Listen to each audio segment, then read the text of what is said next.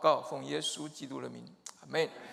好，弟兄姐妹平安，感谢主，我们今天又可以一起来敬拜赞美主呀。我们今天来看一个题目，叫做“你读过以赛亚书第五十三章吗？”你读过以赛亚书第五十三章吗？有没有读过？啊有人点头哈，有点有有有读过吧？这是圣经当中算是比较比较什么 popular 比较比较比较大家比较知道的一段经文哈。什么时候我们什么时候会读这个经文？除了你家在家灵修了，或是那个的话，我们常常会在什么时候读？圣餐的时候会可能会抓几段的来读，或者什么时候来读？受难日的时候啊，这是。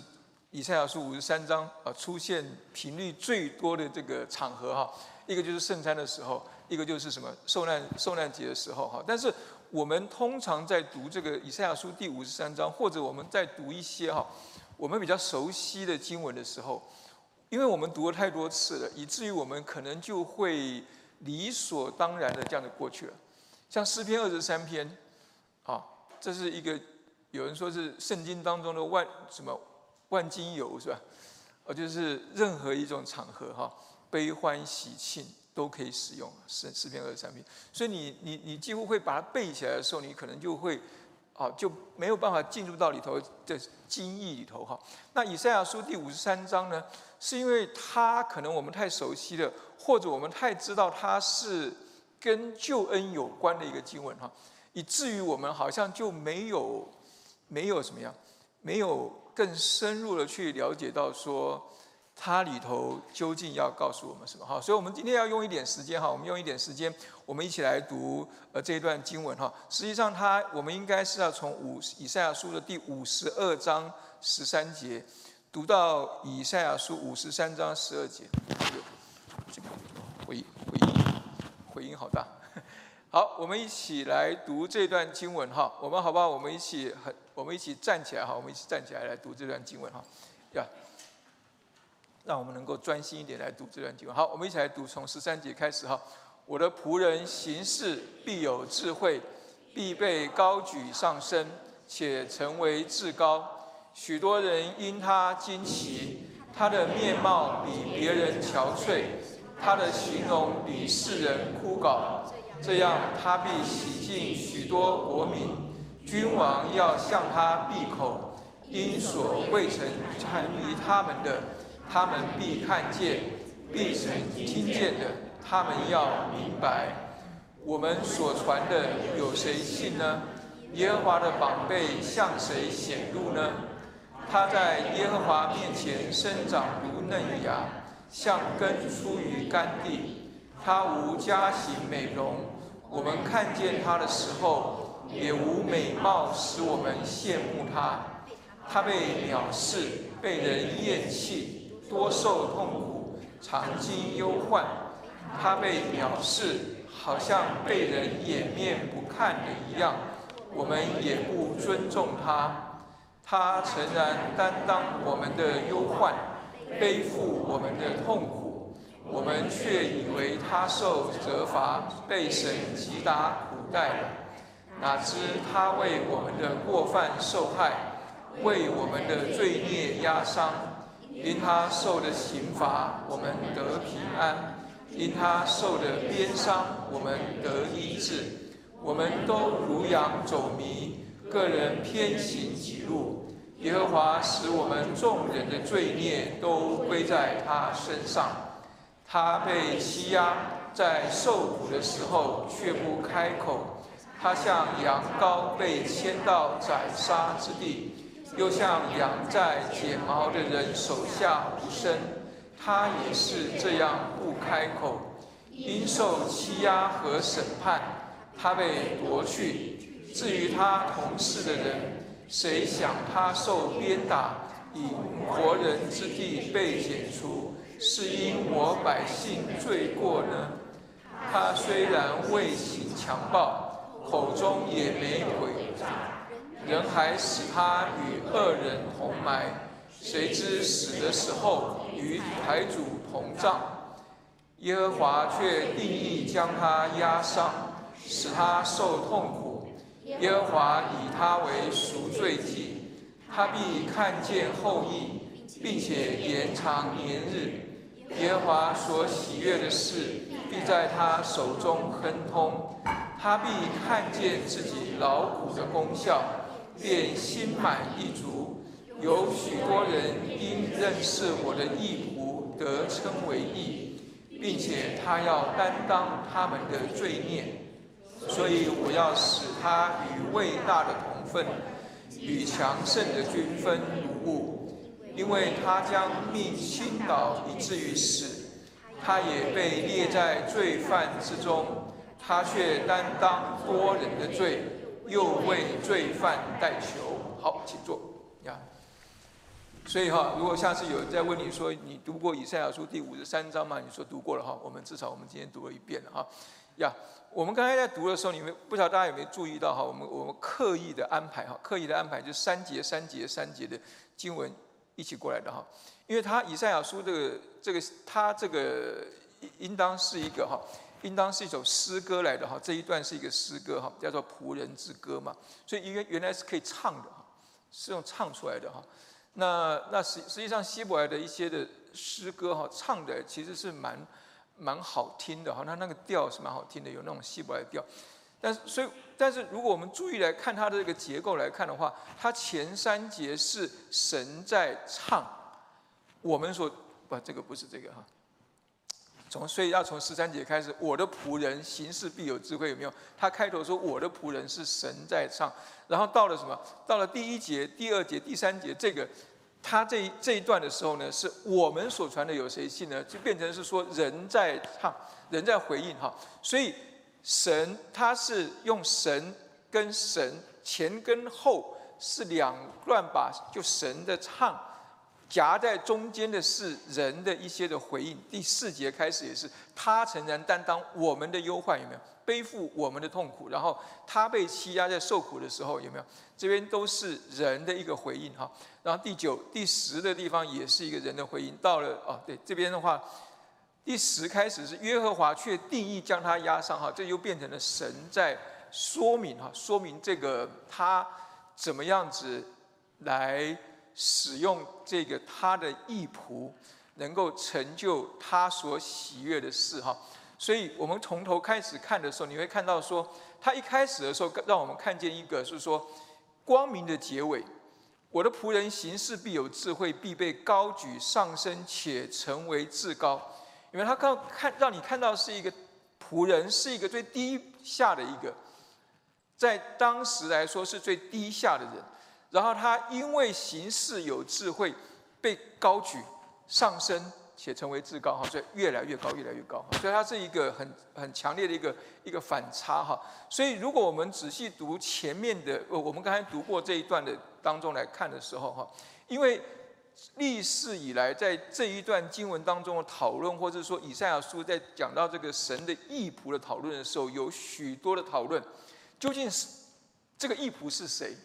我不知道大家有没有看过一些的书哈，那有些人是认为说这是指的是当时的以色列民族，啊，神用这些话来安慰他们，他们的受苦乃是神要他们受苦，但是他实际上看看不出来这是以色列民族哈，因为因为因为他这边讲到又是我们哈，所以我们不可能跟我们在一起哈，所以重点来看哈，就是说我们整个来看起来的话，从人类历史当中，可能找不到另外一个人或另外一个民族或另外一个群体哈，能够适用于以赛亚书五十二章十三节到五十三章十二节这段经文当中所描述的那个仆人，呃，所以他应当就是指的是。耶稣基督哈，这个很清楚的看见哈，就是说以赛亚书当中的一些预言，有些的预言是有一次的应验跟下一次的应验哈，就是说从这里可以看到后面，但是从这一段经文当中，我们可能可以清楚的说，他讲的就是那个即将来到的，就是说对当事人来讲的话，他讲的就是那个将要来到的弥赛亚，也就是神所差立的那个什么耶稣基督哈，所以我们来看哈，就是说。耶稣基督，他以一个义仆的身份完成了神对我们的拯救啊。那对我们的意义是什么？哈，我们来看一下，他这里有几个地方，我们可以一起来思想啊，一起来思想。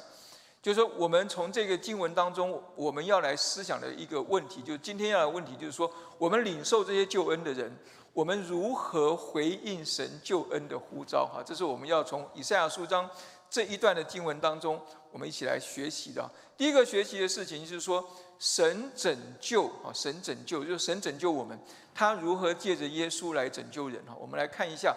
第一个呢，我们可以学习的事情，我们刚才讲到哈，就是他在第一段的经文当中，第一段经文当中可以看得出来，我的仆人行事有智慧，他的智慧是从哪里来的呢？圣经当中讲到了智慧，就会讲到箴言，讲到什么？箴言讲的智慧是什么？敬畏耶和华是智慧的开端嘛？有没有？所以。他这个行事有智慧，一定是跟他敬畏神、顺从神的带领是有关系的。所以说，他行事是顺从神的带领，敬畏神，以至于他就不断的被神高举上升，成为至高。但是他立刻这个荣耀的显、荣耀的一个呈现之后，他立刻让我们看见另外一个，就是说，许多人因他惊奇。为什么？为什么他们会觉得说？他是一个许多人对这个仆人的印象是他的面貌比别人憔悴，他的形容比世人枯槁。也就是说，世界上的人最后一次看到耶稣的形象，就是他这个地方讲到的，他的面貌比别人憔悴，他的形容比别比世人枯槁，就是在那个十字架上被钉死的耶稣基督，他的脸都是伤痕。他的背都是被鞭伤，他的双手、他的双脚都被刺穿，他的肋旁被刺穿流血，他全身都是一个伤。所以他这个地方讲到他的面貌比别人憔悴，他的形容比世人枯槁。所以当耶稣基督第二次再来的时候，他是带着这样一个伤痕中的荣耀显现在世人的面前。以至于这些世人会惊讶说：“怎么会是那一个耶稣呢？怎么会是那个十字架上的耶稣？是那今天是那个荣耀在临的主呢？”所以，神先让我们看见这个光明的结尾，因为接下来要带出来的是跟这个光明的结尾大相径庭的一个过程。那个过程是什么？第一个。神给了一个很糟糕的一个开始。为什么说神给他神给了一个很糟糕开始？我们想到说，耶稣基督为着完成神的救恩，为了要在十字架上完成神的救恩，他怎么样？他道成了肉身，有没有？他道成了肉身，所以我们才有圣诞节嘛。但是我们圣诞节，我们都看到那个那个音，那个那个那个那个那个 baby Jesus。是一个非常可爱的一个圣婴，有没有？但是我们很难想象得到他长大之后的模样是什么。我们现在想到耶稣，我们就会想到一个会发亮的头发长长的，然后脸非常的什么俊美，白白的，非常俊美的，有没有？高高高挺的，鹤立鸡群的，在那个那个地方，大家一看，哇，Jesus。就是耶稣的样子，但是圣经当中这里的形容是什么？他无家型美容，我们看见他的时候也无美貌，使我们羡慕他。也就是说，神他实际上他可以给这个道成肉身的耶稣一个高大俊美、大有能力的形象，但神没有。神给他的是一个什么形象呢？神给他的是一个，他走在耶路撒冷、走在加利利、走在拿撒勒的街上的时候，可能根本没有人会注意到这个人。为什么？因为他无家型美容，他不是我们目光所看到那些人，他不是我们现在在主日学或者在电视上面看到那个耶稣那个形象，以至于呢，他说。他无美貌，使我们羡慕他。这是我们人的一个问题。我不晓得你有没有注意到，我以前在 在台湾的时候读一个心理学一个地方讲到哈，就讲到说美国美国总统大选，你会注意到美国历代的总统哈，高的比矮的多，有没有？高的比矮的多，啊，真的真的，你看那个现在，你该算算一下哈，创普高不高？高啊，克林顿高不高？高，而且高还要有一点。俊美一点，像克林顿美不美美啊？所以克林顿跟那个谁，跟那个老布老布什比的时候，老布什为什么会被他比下来？因为这两个反差太大了，你看，也无美貌使我们羡慕他，这是一个人性的一个弱点。我们会羡慕那些我们看起来他比我们美，他比我们高，他比我们有能力的人，我们会把我们一些的需要投射在他们的身上。我们会觉得说他就是我们要的一个人，但是神却把这些东西全部拿开来，所以他这个地方讲到是说，耶稣基督的一个开场，可能就是说当他出来服侍的时候的一个开场，就没有一个很好的开始，因为没有人注意他，没有人注意他，也没有人羡慕他，羡慕他意思就是说他没有一群的粉丝跟着他到处在跟着走。然后我们看到更糟糕的事情是什么？他被藐视，被厌弃，多受痛苦，常经忧患。他被藐视，好像被人掩面不看的一样。我们也不尊重他。这边的我们是讲的是什么？我们应当讲的是以赛亚书当时的那些的对象的这些的犹太人，还有以赛亚书后的我们这些读这些书的人。也就是说，每一个。读这段书的人，知道耶稣的人，我们好像都不把他当做一回事。第一个，因为他的他没有一个吸引我们的外貌，所以我们瞧不起他；第二个，他有一个让我们瞧不起的出身。拿撒勒人有什么？有会出什么？会出什么先知呢？并且他是木匠之子，并且他是。未婚生所生的孩子，他被藐视、被人厌弃的原因是他一出来的时候所传讲的道是什么道？天国近了，你们要悔改。他所传讲的是一个大家所不想听的道，大家都知道我们要悔改，但是大家都不想去面对我们要悔改，就好像你对一个。要减肥的人说：“你要减肥了，你听了就会什么？就会！我知道不需要你讲出来。你知道我我不知道跟大家讲过没？我以前在在一开始服侍的时候，有一段时间比现在还胖。那时候呢，那当然有时候我们就会去一些弟兄姐妹家帕拉聚会嘛，有没有？有一次呢，我们就去一个家帕拉聚会，在拿菜的时候，嘿，就旁边就有一个。”小弟兄啊，就一直在跟我讲这个，不是跟我讲，就跟大家讲，哎呀，我们要注意身体啊，这不能吃的太胖啊，吃的太胖的话，就有好多什么病，好多病。我说天哪，我在拿菜，你就一直在跟我讲说，你不能吃太多，吃太多的话会怎样？哎呀，这个什么三高啊，或什么，我得，我心想说，你可不可以晚一点再讲？他被厌弃，所以耶稣他被藐视，被灭。被厌弃，这是可以理解的。但是更重要的事情是说，他说这边讲到说，他好像被人掩面不看一样，所以大家后来就故意不看到他，不把他当做一回事。更难过的事情是，他所服侍的这些对象也根本不把他当做一回事来看。我相信，耶稣基督在上十字架前，耶稣在上十字架前，他心里头。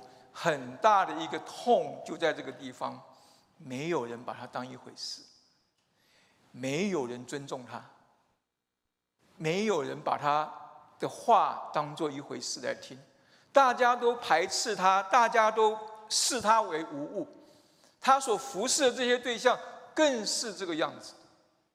我们要晓得的是，耶稣他有神性的一面，也有人性的一面。虽然他在人性的一面他不会犯罪，但是他在人性的一面同我们一样是有情感的。这就是为什么耶稣在他服侍的过程当中，常常祷告，常常祷告到什么泪如雨下，因为他所受的这些苦，并不只是这种肉身体上的苦，一种心灵上的被藐视、被排挤、被拒绝，甚至被他所服侍的对象不尊重。我相信我们今天很多在座的做父母的，我们跟子女当中的一些的有一些的矛盾的一个原因，就在于说，我们觉得他不尊重我们，我们觉得他大了，有些听 A 就你大了，你了不起了，是吧？你不尊重老子了，啪，你桌子一拍，他就他也不理你，他你更生气，这叫做不被人尊重的痛。他都遭遇到这些事情，然后呢，而且更。更糟糕的事情是说，他受到了这些不堪的待遇之下，他为我们所做的事情，反而被我们常常误解到。就他这个地方讲到，他诚然担当我们的忧患，背负我们的痛苦，我们却以为他受责罚，被神击打，苦待了。我们以为一个人。生活不顺，一定是他跟神出了什么问题。我们以为他遇到一些事情，一定是他犯罪了。这就是约伯记整本书很大的篇幅，他约伯要要处理的事情。约伯说他没有犯罪，他不知道为什么这些事情要临到他。当事的人也是这样子的误解耶稣。所以我们看到他有一个不堪的待遇，他所做的又被他当事的人有许多的误解。但在这样之下，我们看见耶稣他的反应是什么？我们刚才讲到，他是用人子的身份来承受这些的不堪、这些的误解，他也要用人子的身份走上十字架去。完成这个救赎，他有神子的一面，但他有人子的一面。但他在这个人子这一面当中，他的选择就是他义无反顾的为我们承受一切。我们看一下他这个地方有一个很大的一个对比出来：他受害，他被压伤，他受刑罚，他受鞭伤，都是为我们。为我们的过犯受害，为我们的罪孽压伤，然后我们的平安是因为他受刑罚，我们的医治是因为他受鞭伤。也就是说，这一些他身上加在他身上的，他受害，他压伤，他被受刑罚，他的被鞭伤，这一些应当本来都会临到我们身上的，都放到他身上去了。而且他是义无反顾的承受，他没有说任何的、任何的抗拒、任何的反驳、任何的话，他义无反顾的承受。而我们呢？我们好像没事人一样，理所当然的承受这一切，因为这个救恩是白白的救恩，奖赏是我们的。这是我们的，这是我们，可能这是我们这叫做福音派基督徒的一个很大的一个问题。我们的救恩是白白得到的，没错。但是我们太轻看这个白白得到的救恩，我们觉得我们白白得到救恩，因为神爱我们，耶稣爱我们。但是我们有什么值得神这样爱我们的呢？有什么值得神把他最爱的放在这个地方来代替我们，来实践他的爱呢？我们想到这些的时候，我们会再再深入进入到一点，我们看见耶稣他的了不起的地方，他一个人完全承担了一切。他这边讲到，他我们都如羊走迷，个人偏行己路，所以我们根本不管耶稣为我们做了什么，我们只管拿就好了。但是耶和华。使我们众人的罪都归在他身上，耶和华定义将他压伤，使他受痛苦。耶和华以他为赎罪据。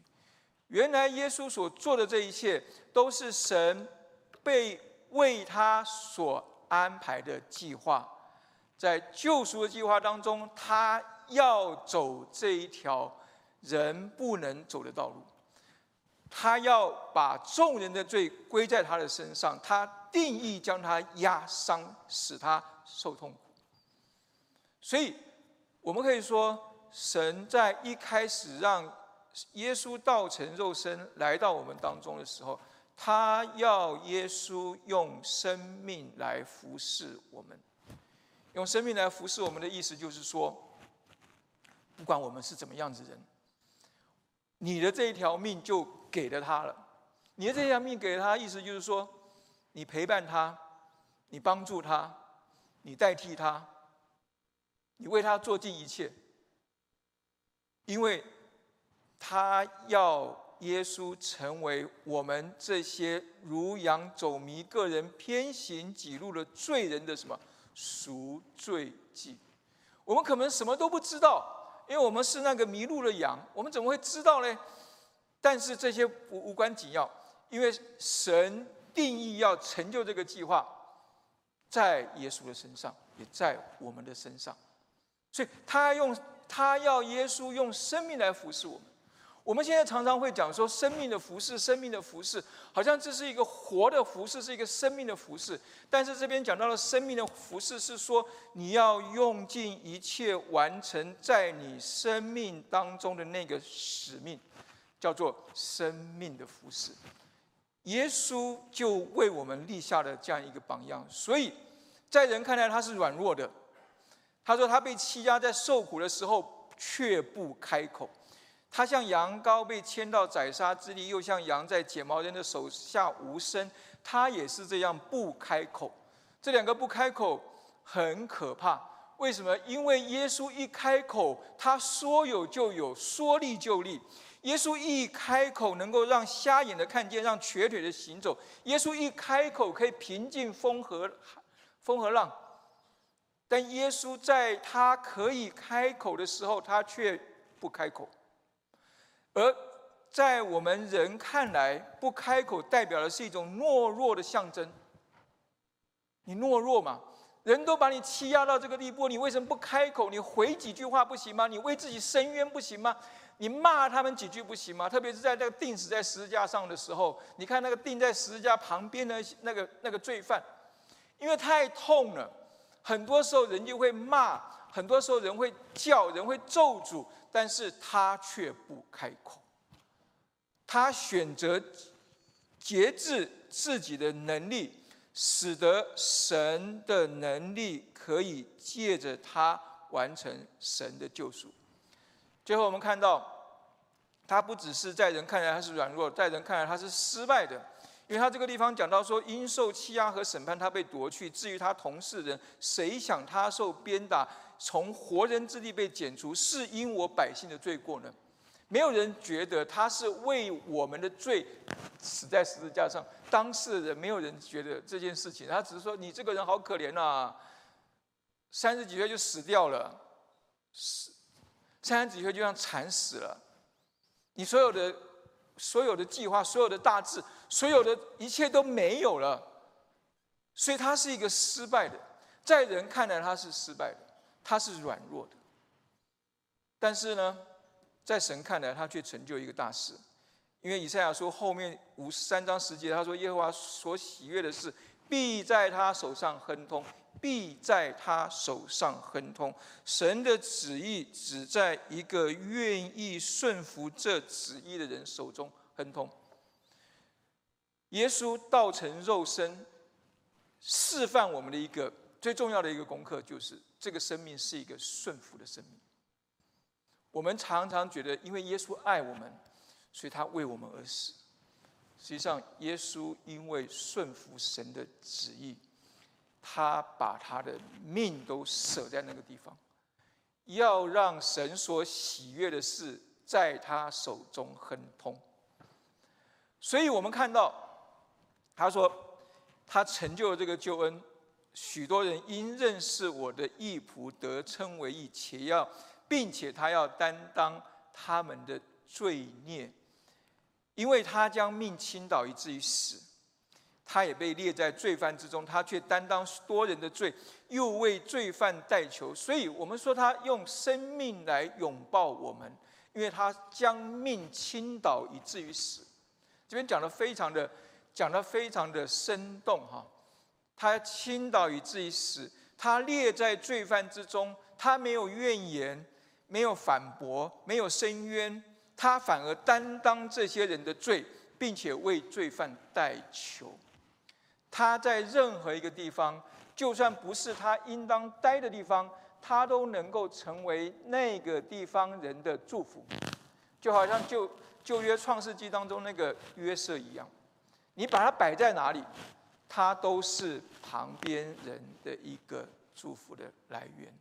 所以，我们从这个他的生命当中，从耶稣这一段的叙述当中，我们除了。感恩于他为我们所舍的命，他为我们所成就的救恩之外，耶稣实际上是如同希伯来书第一章讲到的，神既在古时界的众先知多次多方的小谕列祖，就在这末世借着他儿子小谕我们，神借着耶稣在向我们说话，小谕我们就是在向我们说话，小谕我们就是神借着他的生命。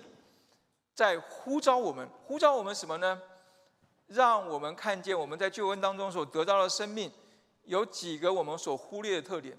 第一个就是这样一个生命是可以不用看不看自己的限制，只看神是不是可以使用这个生命。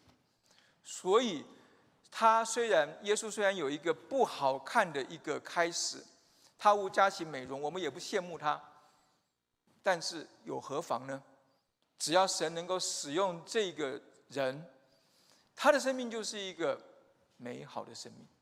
所以他不只是不看自己的限制，他也不在乎人对他的评价。不管你对我的评价是什么，你认为我软弱，你认为我失败，我只要能够尽我所能的完成神在我身上的使命，这是我最在乎的事情。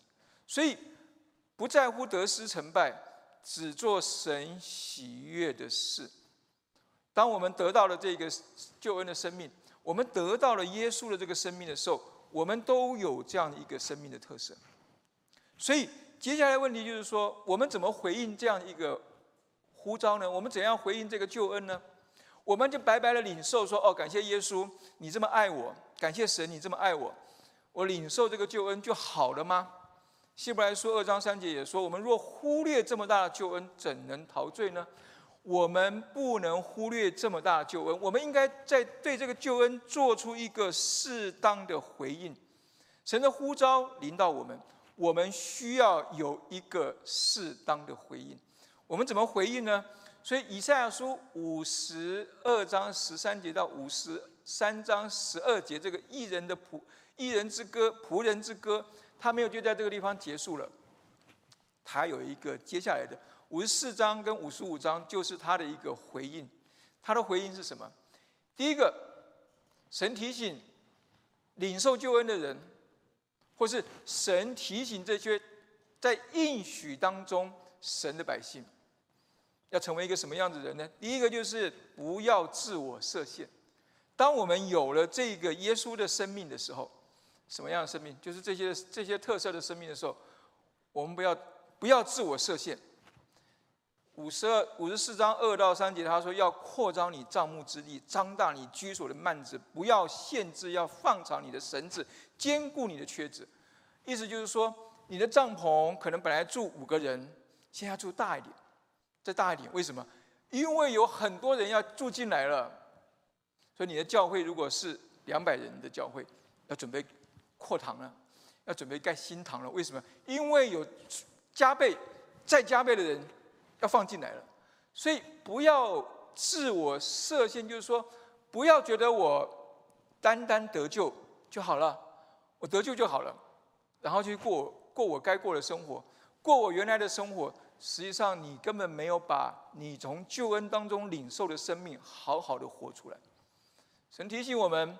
不要限制了神在救恩当中所给你这一个新的生命，因为你比你想象的大得多。只要你愿意，只要你愿意跟着耶稣一起去梦想，你会看见一个更大、一个更高、一个更宽广的意象，或是一个梦想，在你人生当中要你去实现，要你去追求。但我们常常自我设限的问题在哪里呢？问题在以赛亚书五十四章第一节那个地方。我们常常是这里讲到的不怀孕、不生养的、未曾经过惨难的、没有丈夫的。我们常常，我们就算我们已经所谓得救了，得到这个救恩了，但是我们在以过去的习惯来看待我们的生活的时候，我们仍然觉得。传福音不是我们可以做的事情。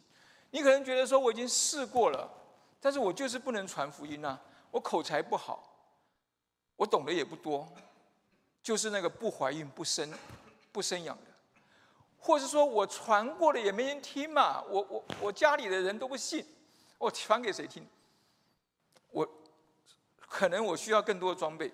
那甚至有一些人根本就觉得说传福音不是我的恩赐。传福音不是我的呼召，就是那些未曾经过惨难的，也就是说，你根本不愿意接受那个什么生产的痛，你怎么能够从你结出那个圣灵的果子出来呢？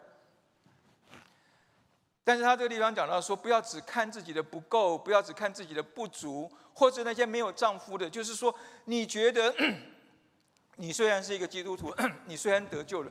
但你还是觉得你是受伤的，你在你的关系当中，你在你的人际关系当中，你是受伤的，或者你是被离弃的，你是别人不爱的，你心里头那个伤，你心里头那个怨，一直过不去，以至于你觉得我要先解决我这些的问题，我才能够去回应神的一个呼召。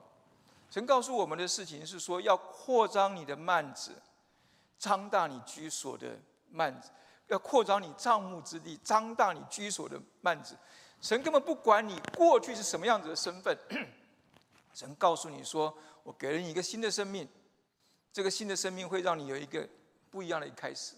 只要你愿意跨出那一步，不要只看自己的不够、不足与不行。如果你一直在看你自己的不够、不足与不行。”你永远都在这个圈圈里头出不来。神给你再丰富的生命，你如果没有去浅尝、去品尝、去领略的话，那个生命只是摆在那个地方的一个装饰品。那个生命在我们的生活当中是没有办法起任何作用的。我这一次去那个台湾那个参加那个幸福小组研研习会啊。听到一个一个一个一个他们的福气教会一个一个见证蛮感人的哈，就是有一个有一个人他 有一个应该是一个妈妈哈，大概三应该四十多岁一个妈妈，她就是说她她年轻的时候想要减肥，就不小心被她朋友陷害，就吃了安非他命还是什么，就是一一种会上瘾的毒品，然后一开始一直瘦一直瘦，但后来就上瘾了，那上瘾之后呢，他就戒不掉。然后他就变成一个毒贩，然后呢，毒贩因为在台湾这些吃这个安非他命是要是要坐牢的，所以他就一直进出牢里，进出牢里，进出牢里。他结了婚之后，他还是断不了这个这个毒瘾。然后呢，但是他后来因着某个原原因，他就信了耶稣了。信了耶稣，他还是断不了这个毒瘾。他就跟神祷告说：“主啊，我要。”成为一个新造的人，求你来帮助我，求你来使用我。结果他就在这个什么戒毒所的当中，开了一个幸福小组，帮助这些跟他一样有同样问题的人认识福音，经历福音的美好。而他那个时候，他自己的瘾也还没有断掉，但他相信，只要他愿意的话，神一定会使用他。使用他帮助人的时候，他自己也能够得到帮助。然后在这样一个八周幸福照的过程当中，带了好多的这些的这些的吸毒犯信主，然后他自己的毒也能够戒掉了。所以那时候 有一个蛮感人的一句话，他说一句话什么？他说他跟神祷告说：“主啊，即使我是一坨屎，愿我也能成为别人的肥料，只要愿意把自己交给主来用。”我们不要只看到自己的不足、不够与不行，不要觉得说主啊，我还陷在这个困境当中，主啊，我们这个关系还没有处理好，主啊，我这个事情还没有解决掉，我不行，我不能。他这个地方讲的很清楚，就算我是一坨屎，我跟别人不一样的地方在哪里？我可以把我自己交给主来用，让主来使用我，成为别人的肥料。这也不就是一种的祝福嘛？所以，勇敢的交托给主，把你的问题交托给主，把你的自己交托给主，因为你有一个不一样的生命，跟别人不一样的生命，所以勇敢的走出自我的设限。因为神在以赛亚书这一段当中，一个后面一个很。感人的一个应许，他说：“大山可以挪开，小山可以迁移，但我的慈爱必不离开你，我的平安的约也不迁移。”这是连续你的耶和华说的。我们什么时候能够更深刻的经历到神的慈爱不离开我，神的平安的约也不迁移呢？就算我们遇到了排山倒海一般的困难临到我们，但是只要我们与主同行，只要我们与主同在。他这个应许就是领导我们的，我们怎么样子能够领受到我们跟主同行同在呢？就是当我们顺从神的带领，我们愿意去完成他对我们一生这个使命。马太福音二十八章十九到二十节，你们要去使万民做我的门徒。我们领受这个使命，然后我们用我们这一生去完成的时候。当我们遇到排山倒海的困难挡在我们面前的时候，我相信我们就更容易、更真实能够经历他这个地方讲到的：我的慈爱必不离开你，我平安的约约也不迁移。求神能够帮助我们，让我们不是我们已经准备好了才能被主来用，而是我们愿意被主来用，我们就能够用。因为什么呢？因为神要我们做的事情很简单，就是要我们把人带到主的面前来，邀请人，邀请人。为什么要邀请人？以赛亚书五十五章一开头是说，因为许多人的生命是干渴的，是贫穷的。他这边讲到一个呼召，说你们一切干渴的都当进水来，没有银钱的也可以来，来做什么呢？他说你们不用钱买，不用价值。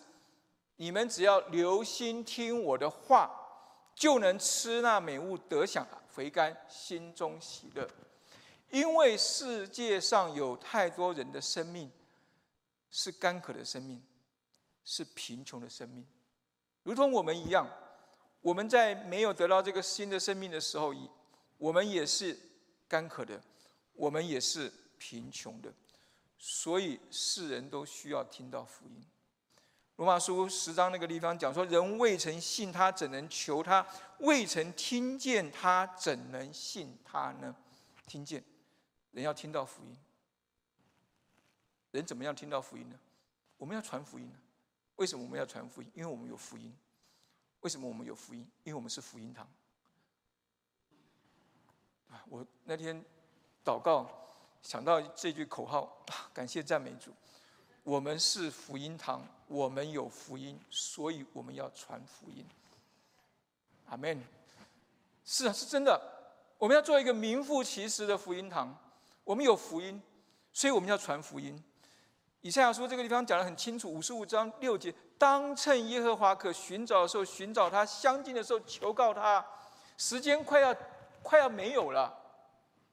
我们看到这些战争，俄乌战争。然后以色列跟这个这个什么巴勒斯坦这个这个的战争，一个战争比一个战争加剧，然后那个死亡的人数是以千计在增加，那每天好像那些死亡的人数变成一个 number 一直在增加。你在俄乌战争的时候好像还没有感觉到那样一个可怕，你到这以色列这个地方来的时候，你看到死亡的人数是这样子在增加的时候，我自己的我自己的领受是，我觉得神在提醒我们，许多没有听信福音的人，每天也是数以千计万计的离开了这个人世，只是我们没有注意，只是我们不在乎。所以神用这样一个来提醒我们：当趁耶和华可寻找的时候寻找他，相近的时候求告他。我们刚才讲到，许多人的生命是干渴的，是贫穷的，许多人都需要听到福音。我们有福音，所以我们要传福音，因为福音才有出路，因为这个福音才有许多。许多人在破碎的关系当中出不去。在彼此伤害当中一直活着，痛苦当中，许多人需要有一条出路，许多人的生命需要被人给肯定，但是就是没有人肯定他们。当趁耶和华可寻找的时候寻找他，相近的时候求告他。我们听到这句话，我们觉得说啊，这好像是我们一个灵修的一个很好的一个材料，但实际上这是给我们一个托付。我们要帮助人去寻找、去求告神，因为许多人需要这个福音的迫切性是非常的强烈的。我有一个，我看一个小故事，跟大家分享一下，很快的分享一个小故事。对，就是有一个有一个美国有一个精神科医师，他定期的为一个自杀未遂的女病患看诊。就有一天，这个女病患告诉这个医生说，她要从那个医院的顶楼跳下来，请医生在楼底下务必要接住她。那医生听了傻在那个地方，他讲这是不可能的事情嘛，他怎么可能在下面接住她呢？但是这个病患已经到顶楼上去，就要跳下去了，所以医生怎么办呢？他只好硬着头皮跑出去。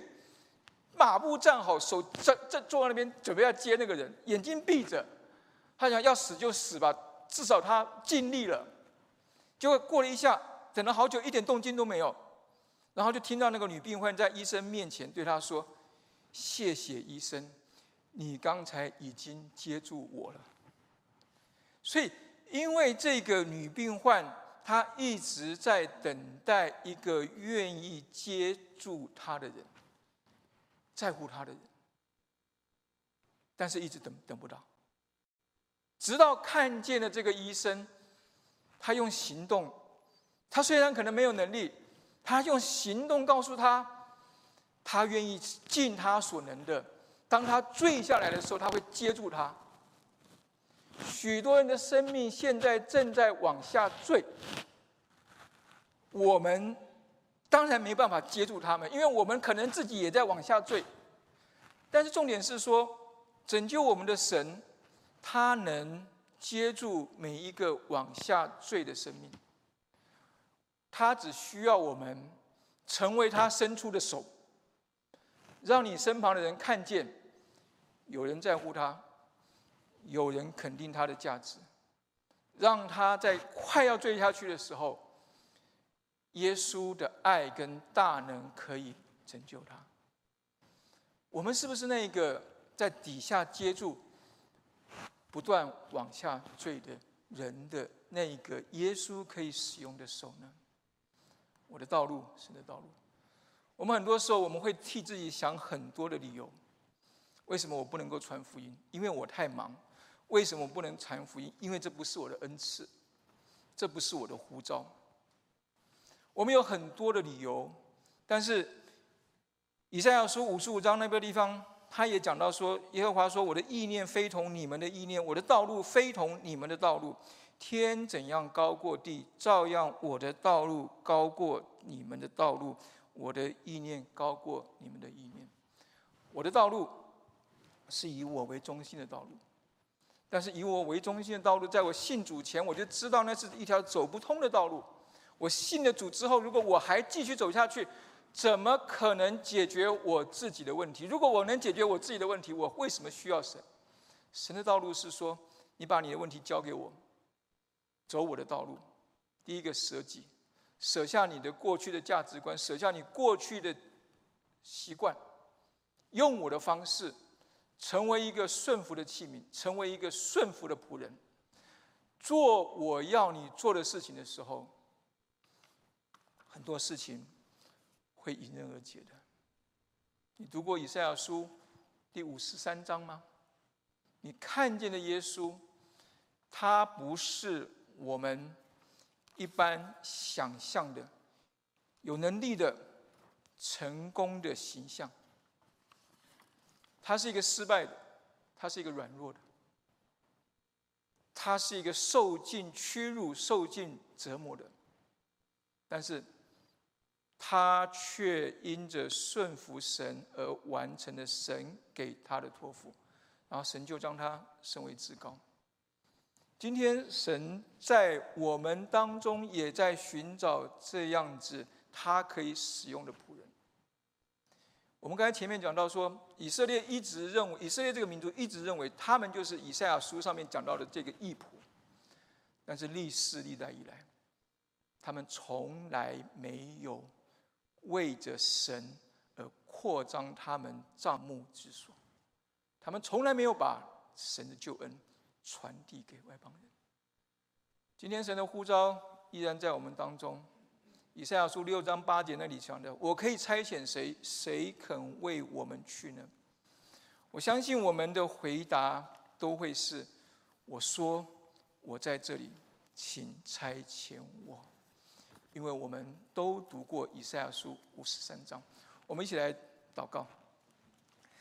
天父，我们来到您的面前。我们把自己交在主的手上，主我们越了解啊这个救恩，我们越越认识呃耶稣所做的，我们越不明白主您自己为什么这么爱我们，主您自己为什么那么定义要在我们的身上成就这个救恩，定义要把这个救恩赏赐给我们，并且付了那么大的一个代价，主今天。